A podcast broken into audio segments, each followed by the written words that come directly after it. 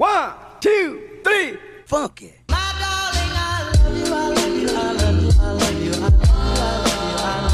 Hello, bienvenida al podcast Metamorfosis. Yo soy Marcia Holística y en este espacio vamos a juntar el crecimiento personal con el profesional para mostrarte cómo me transformo semana a semana en una emprendedora holística, para que lo puedas hacer junto conmigo. Así que quédate aquí si estás lista para aprender a crear una empresa que no solo sostenga tus sueños, sino también tu bienestar.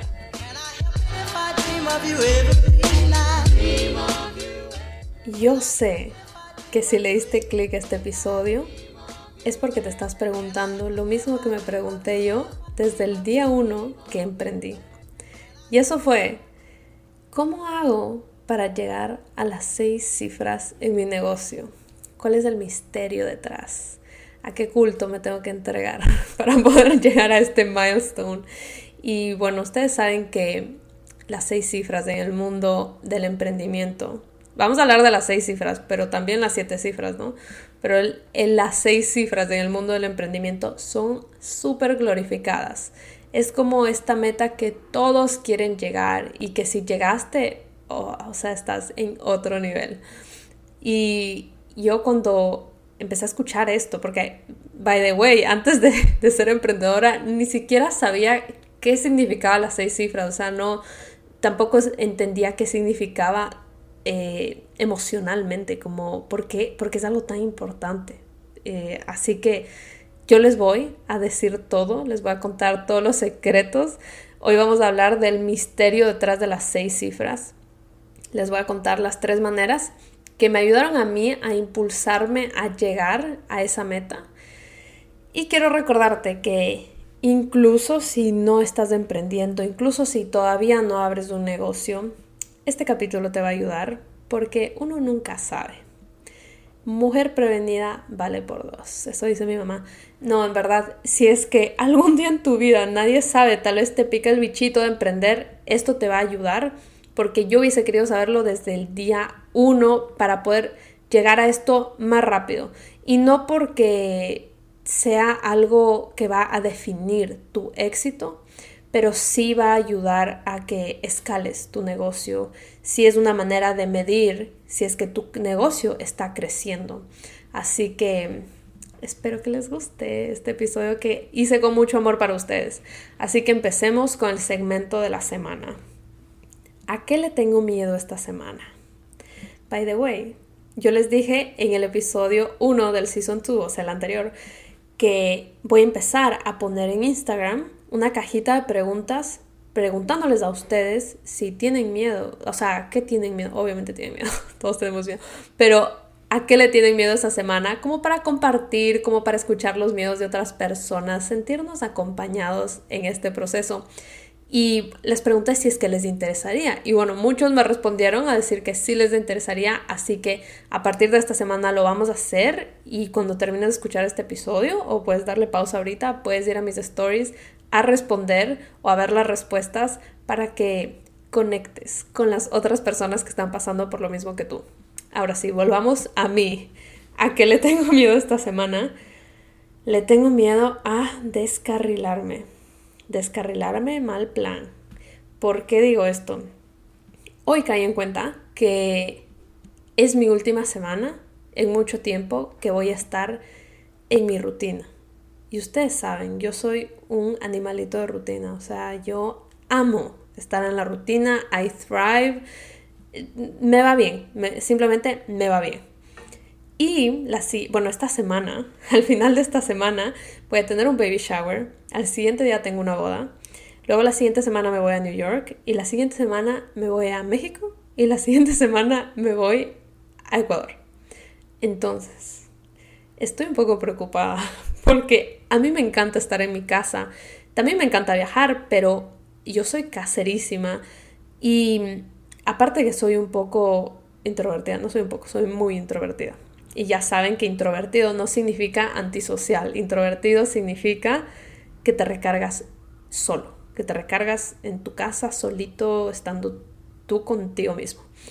Entonces, la verdad es que estoy asustada de perder el flow con el que he venido estos meses, con el que he venido este tiempo, simplemente estando feliz, estando en bienestar, estando tranquila.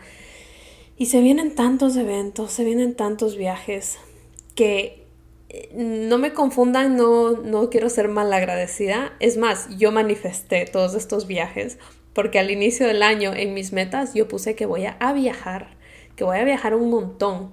Y me acuerdo tan claro que puse voy a hacer un viaje al mes. O sea, no necesariamente como que mes a mes hago un viaje, pero tengo que hacer por lo menos 12 viajes.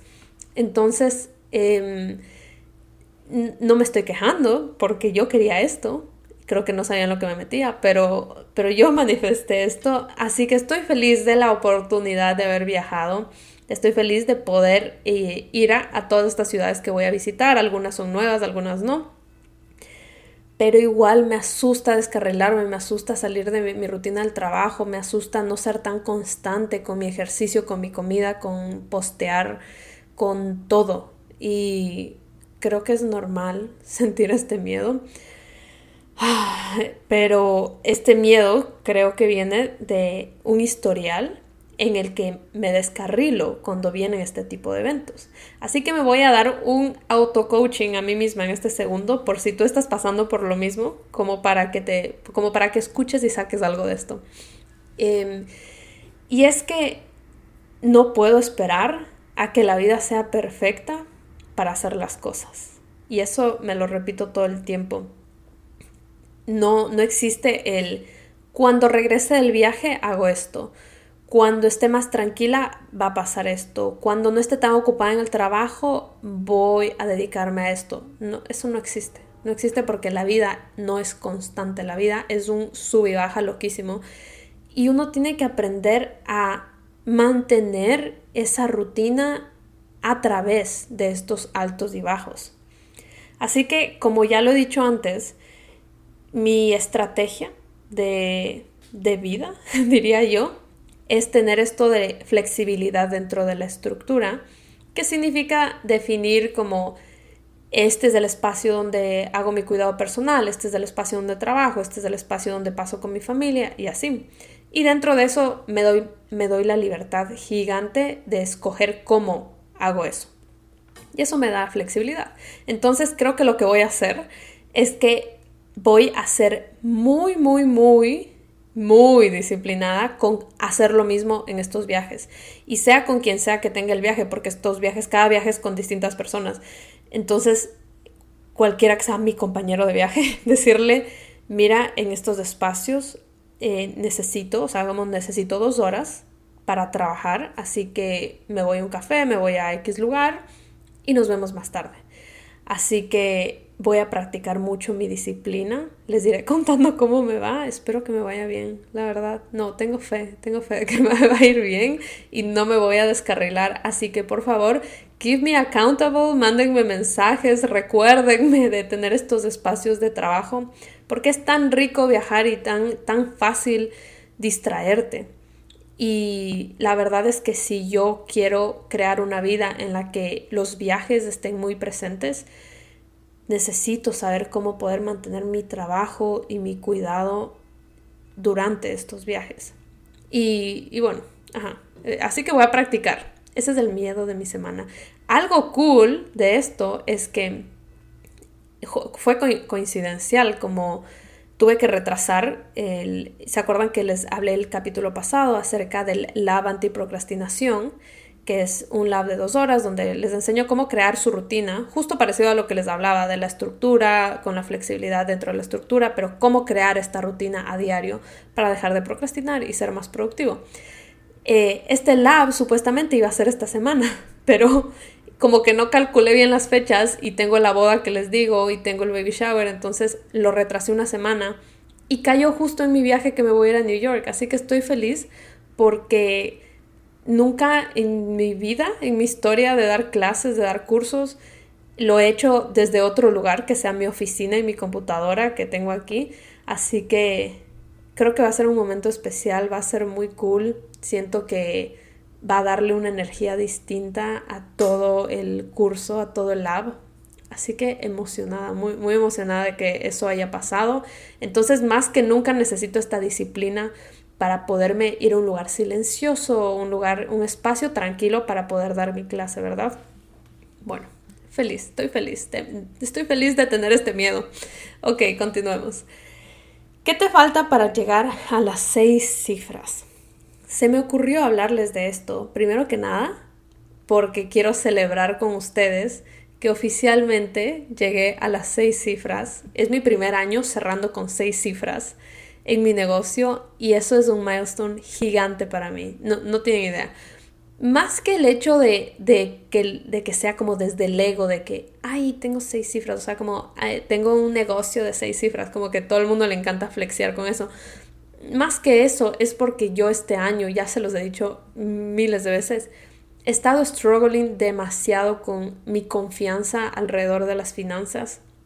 He estado como dándome cuenta que había muchos muchos huecos, eh, donde, que, sí, muchos huecos en mi enseñanza de cómo manejar el dinero y, y fue un año ah, fuerte de aprender, de fallar, de perder dinero, de ganar dinero y, y eso hizo que yo desarrolle este mal hábito, pero dentro de todo buen hábito, ya lo van a entender, que al inicio del año yo estaba muy, muy enfocada en el resultado y al inicio de mi negocio más que nada, en el resultado, en que sí, que las seis cifras, que tengo que hacer tanto dinero en tal curso, que tengo que cerrar el año con tanto dinero.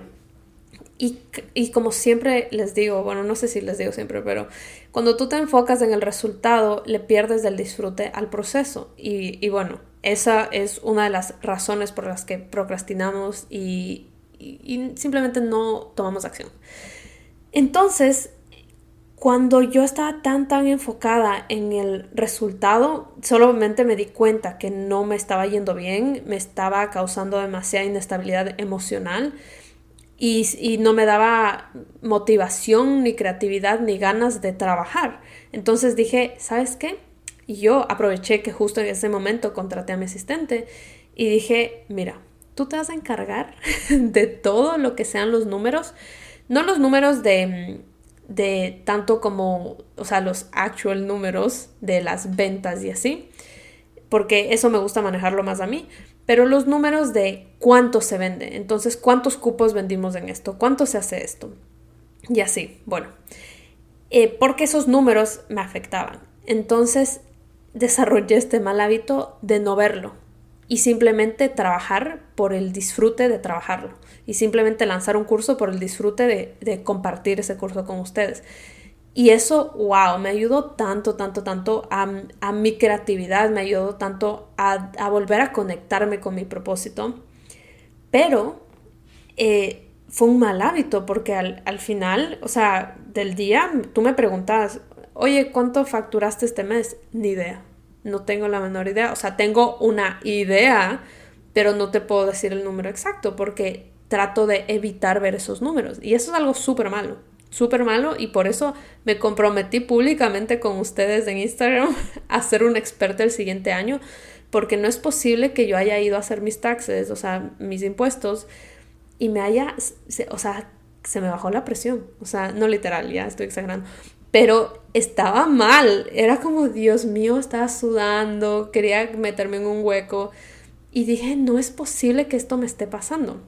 Entonces, bueno, ese, el día que fui a hacer los taxes, que fue la semana pasada, fue la primera vez que tuve que de verdad ver como que, ok, voy a hacer el cálculo exactito, cuánto se facturó la semana, el año pasado, cuánto se gastó, porque todo esto lo tienes que mostrar. Y ah, bueno, ahí fue que dije, oh my god, llegamos a las seis cifras, fue amazing. Pero al mismo tiempo fue un wake up call loquísimo porque dije, Dios mío, Marcela, ¿qué te está pasando? ¿Por qué no estás viendo los números de tu empresa? No es normal. Pero bueno, aquí todos estamos aprendiendo, así que please no me juzguen. así que bueno, en fin, eso fue lo que me, me, me hizo crear este episodio porque porque sí, vamos a hablar como que de qué es lo que falta para llegar a esas seis cifras, porque yo siempre tuve esta idea de que me falta algo para llegar allá. En fin, eh, cuando les, termino el cuento de los taxes, ¿ya? Para empezar.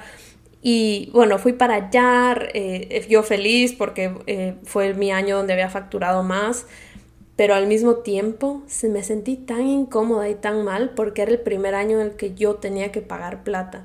Yo tenía que pagarle al IRS y fue tan feo, fue tan feo. Y lo digo con vergüenza, la verdad, porque no es algo feo, no debería ser algo feo, debería ser algo positivo, porque eso significa que generaste ingresos de este año. Y, yo estoy acostumbrada que en los anteriores años que he hecho los taxes, yo soy empleada y normalmente me dan un W2 y tú vas a hacer tus taxes y te devuelven dinero. Y si es que ustedes no viven en Estados Unidos, seguramente están súper perdidas con este tema, porque yo estaba muy perdida cuando recién llegué acá. Pero para darles una, un, como un resumen súper rápido, cuando tú trabajas para alguien y te pagan un cheque, ellos mensualmente te quitan un porcentaje de tu cheque para como por impuestos, ¿verdad?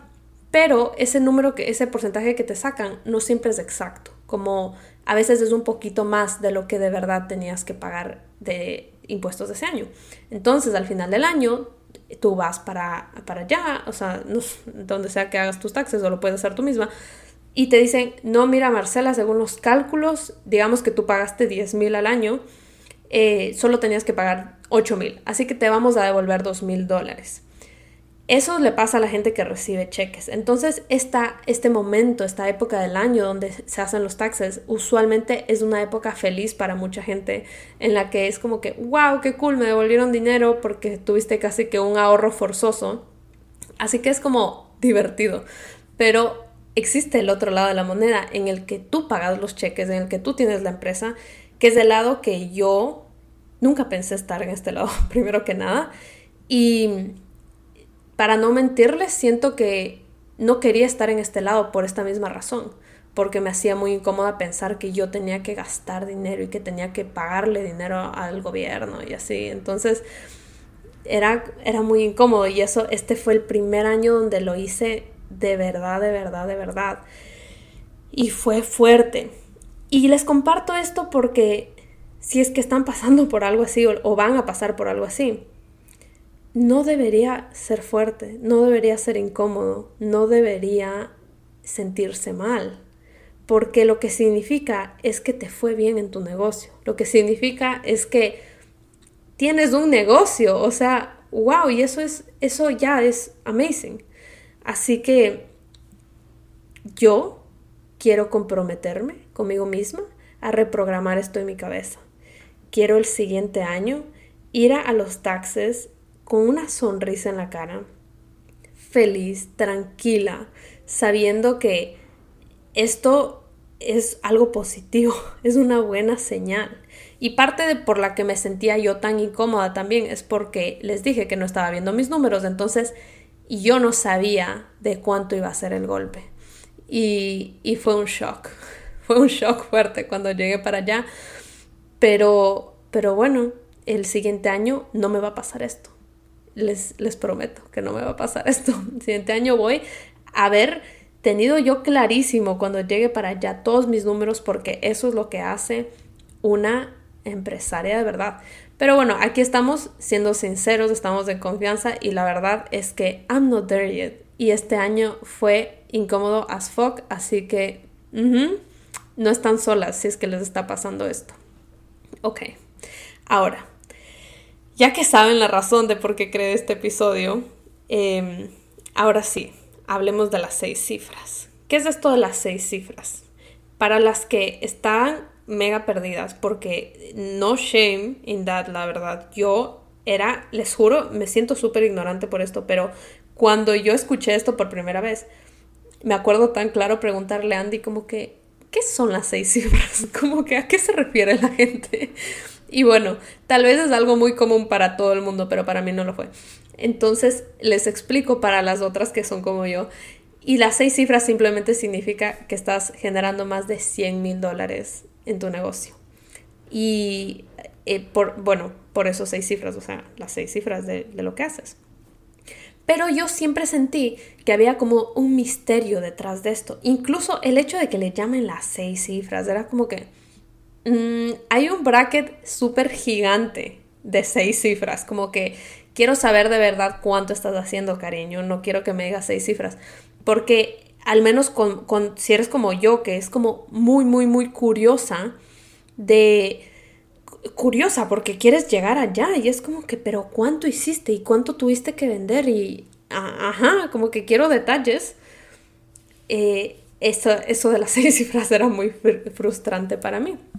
Y más que nada era frustrante que lo usen como una manera de una manera de catalogar su negocio porque eso me hacía sentir mal de mi negocio porque yo decía ay yo no estoy haciendo seis cifras qué triste eso significa que mi negocio no es tan exitoso eso eso porque nadie dice tengo un negocio de cinco cifras entonces eh, ok, quería hablar de eso para que sepan que no, no hagan caso a estos labels, no hagan caso a eso como tu negocio no solo se vuelve exitoso inmediatamente el día siguiente que cumplió las seis cifras.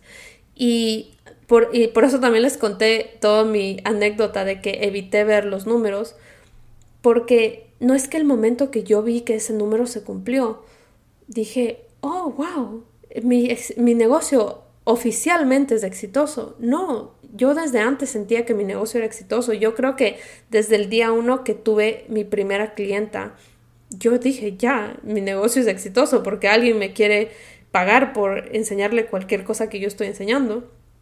Entonces, eh, quitarle ese tabú, ese tabú, no sé si es tabú la palabra, pero quitarle ese peso, esa glorificación, sí, algún día vas a llegar a las seis cifras y algún día vas a llegar a las siete cifras también, pero eso no quita tu éxito, eso no quitan tus logros, eso, eso no quita tu esfuerzo. Así que cada vez que escuches eh, eso y te estés comparando con alguien más, just don't, porque yo sé cómo se siente eso y es horrible.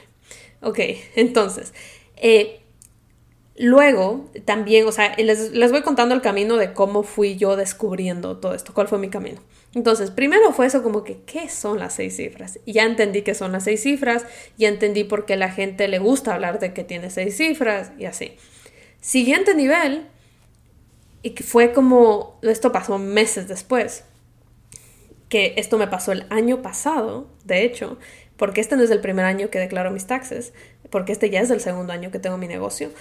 Pero el año pasado lo que me pasó, no llegué a las seis cifras, pero, eh, o sea, hice más dinero de lo que me estaban pagando en mi oficina de arquitectura y eso para mí ya era como, como que, wow, ok, valió la pena que haya renunciado.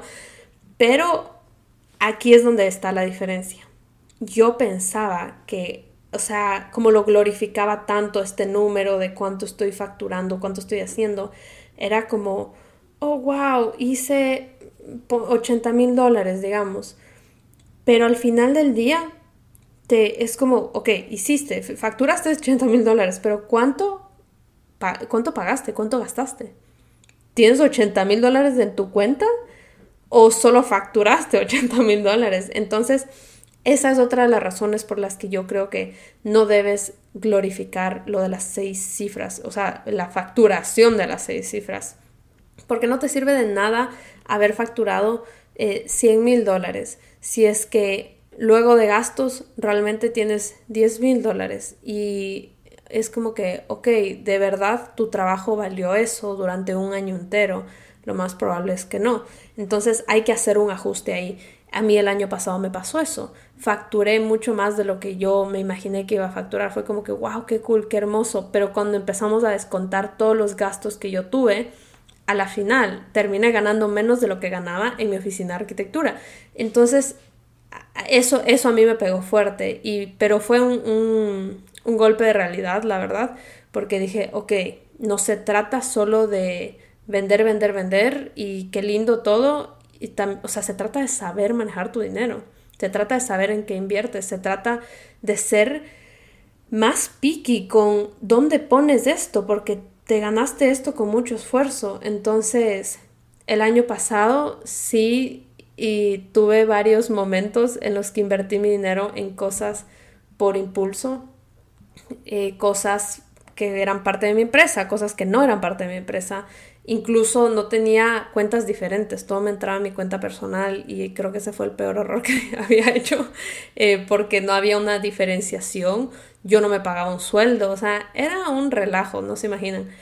Entonces, eh, era como una falta de respeto que yo le estaba dando a mi trabajo y dando al dinero que estaba recibiendo. Entonces, digamos que del año pasado a este año ya maduré un montón, ya, o sea, ya tengo mi cuenta personal de la, o sea, mi cuenta personal separada de la del, del negocio y eso ya es, para mí ya es motivo de celebración. Entonces, el siguiente año vamos a madurar más. Con eso ya puedes tener un contexto más claro de por qué es tan importante eh, para la sociedad llegar a las seis cifras y por qué, en mi opinión, no debe ser glorificado. Pero ahora te voy a responder qué es lo que te falta para llegar allá. Y la respuesta es que no te falta absolutamente nada.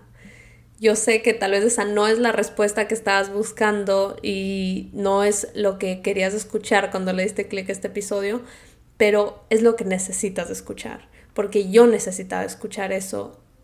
Como les dije, yo cuando empecé estaba en esta búsqueda inalcanzable de que ¿cuándo voy a llegar? ¿Y qué me falta? ¿Y qué más tengo que hacer? ¿Y qué más tengo que aprender?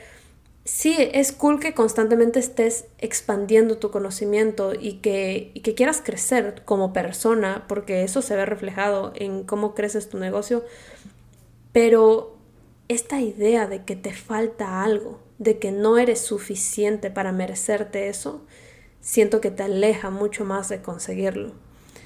Así que yo vengo a decirte que ya tienes todo lo que necesitas para llegar allá, ya tienes todo lo que necesitas para merecerte estar allá, para ya, eres capaz de generar eso.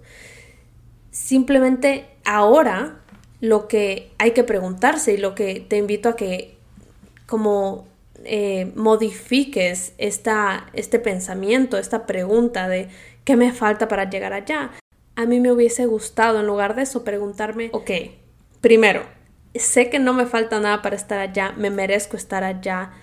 Si es que estás eh, dentro de la manifestación, te gusta manifestar, incluso puedes decir, ya estoy allá, ya, ya soy dueña de esas seis cifras, ya mi negocio ya está generando eso.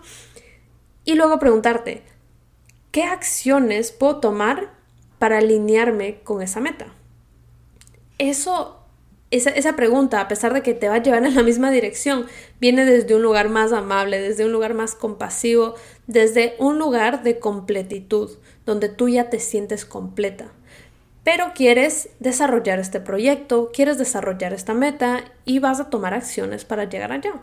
Pero eso no quiere decir que estás en una carrera para llegar allá. Esto no quiere decir que te sientes incompleto, que sientes que tienes que cambiar algo de ti para poder llegar allá. Más bien, yo lo veo desde esta curiosidad, desde esto de qué puedo añadir. Yo ya estoy perfecta como estoy. ¿Qué puedo añadir para poder cumplir este sueño? Y, y porque ahí no termina, esa es la verdad, que no termina con las seis cifras. Como les dije al inicio, empieza con las dos y luego con las tres y luego, ¿me entienden? Y luego es como, ok, quiero hacer 100, luego quiero hacer mil dólares, luego quiero hacer cien mil y luego el millón. Entonces, esto no termina. Así que si sé que va a ser una una búsqueda presente, al menos si es que quiero estar constantemente creciendo mi, negocio, ¿por qué no lo empiezo a hacer desde un lugar más chévere, desde un lugar que no me haga sentir mal, desde un lugar que no me cause culpa, desde un lugar que no me cause comparación? Así que les invito a que empiecen a preguntarse de esa manera, ¿qué acciones puedo tomar para alinearme con esa meta? Una herramienta que nunca me voy a cansar de decirles que todo el mundo necesita para cumplir cualquier meta es dejar de procrastinar. Dejar de procrastinar, aprender a tomar acción, meterte en el hábito de tomar acción inmediata constantemente para construir esta, esta montaña de movimiento, de acción, de crecimiento. Eso para mí va a ser siempre como lo principal, lo más importante. Eso es como el mindset. Por eso es que yo estoy obses con la procrastinación, con hablar de la procrastinación, porque bueno, ya saben que yo he luchado un montón con eso y por eso creé el curso este de la antiprocrastinación. Eh, y si ustedes luchan mínimamente con eso, ese es el primer paso. Ese es el primer paso. Y si quieren estar en el lab antiprocrastinación, que ahí vamos a hablar un montón de eso, específicamente de journaling, meditación y movimiento todos los días. Cómo hacer esas tres cosas todos los días y todas las distintas maneras que les puedes hacer para dejar de procrastinar. Eso para mí es principal, meterlo en un hábito de todos los días. De ahí, ok, ya que, ya que manejaste eso, ya que digamos que empezaste con eso, ahora sí, como lo más específico, lo que yo siento que fueron como estas tres cosas que me hicieron cambiar mi mindset del año pasado, que terminé, eh, terminé ingresando muchísimo menos de lo que yo pensé, a este año, que terminé ingresando mucho más de lo que yo pensé, fue haber abierto mis líneas de ingreso. Entonces, ahora, hoy en día, o sea, el año pasado, mis líneas de ingresos eran mis servicios, nada más. Y al final, al final como que empecé con mi primer producto y yo creo que les he contado como el, la granola fue para el final, o sea, ya fue como el último mes. Entonces yo realmente eso no lo cuento para el, el primer año de mi negocio. Pero para el segundo año, lo que hice fue que vendí mis servicios, vendí mis productos y me enfoqué muchísimo en el, marketing de mi empresa.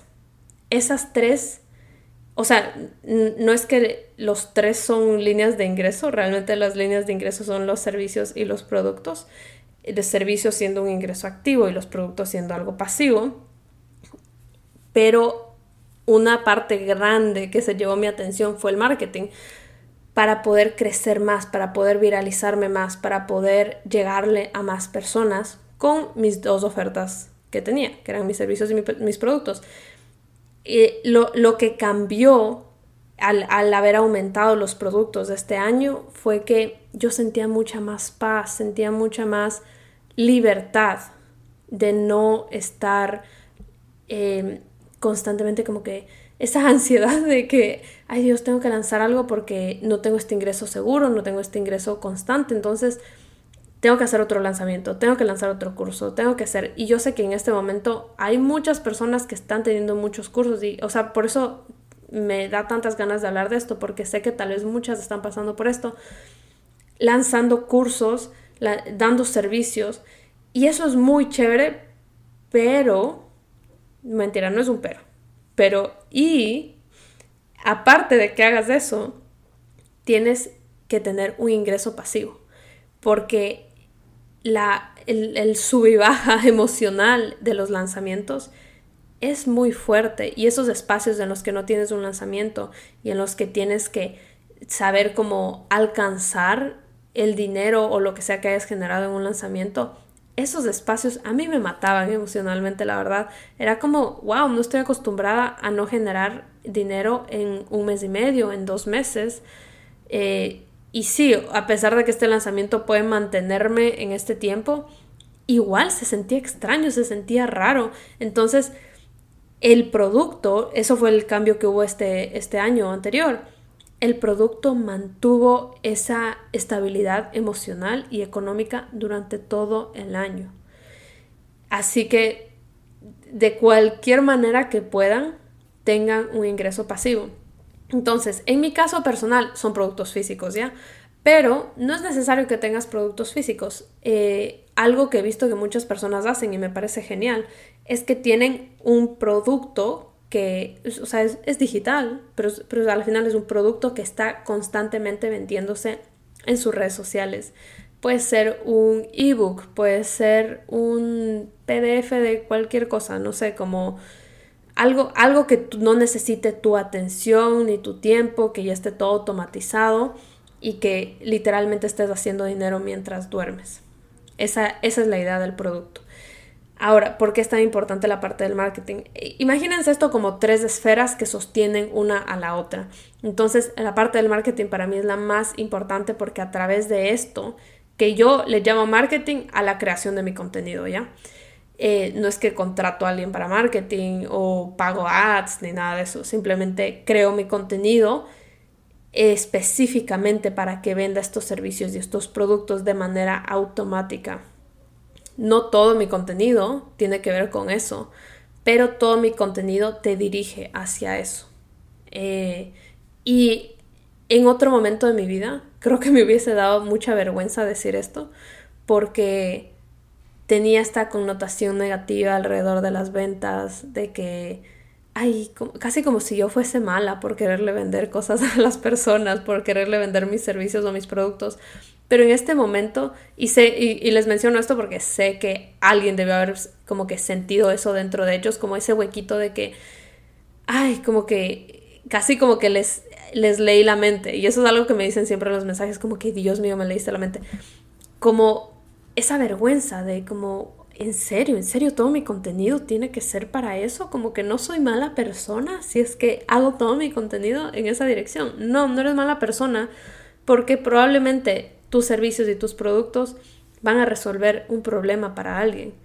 A menos, ya les dije esto creo en el episodio pasado, como a menos que seas un estafador, que seas un scammer, o sea, ese es el único momento en el que te debería dar vergüenza, pero, pero no, o sea, está, está más que bien que tú estés alineando eso en esa dirección. Igual todo el contenido que creas tiene que dar servicio a alguien, o sea, tiene que servirle a alguien, tiene que ayudarle a alguien, el contenido solo, sin la necesidad de comprar nada, pero al mismo tiempo puede empujarlos en esa dirección.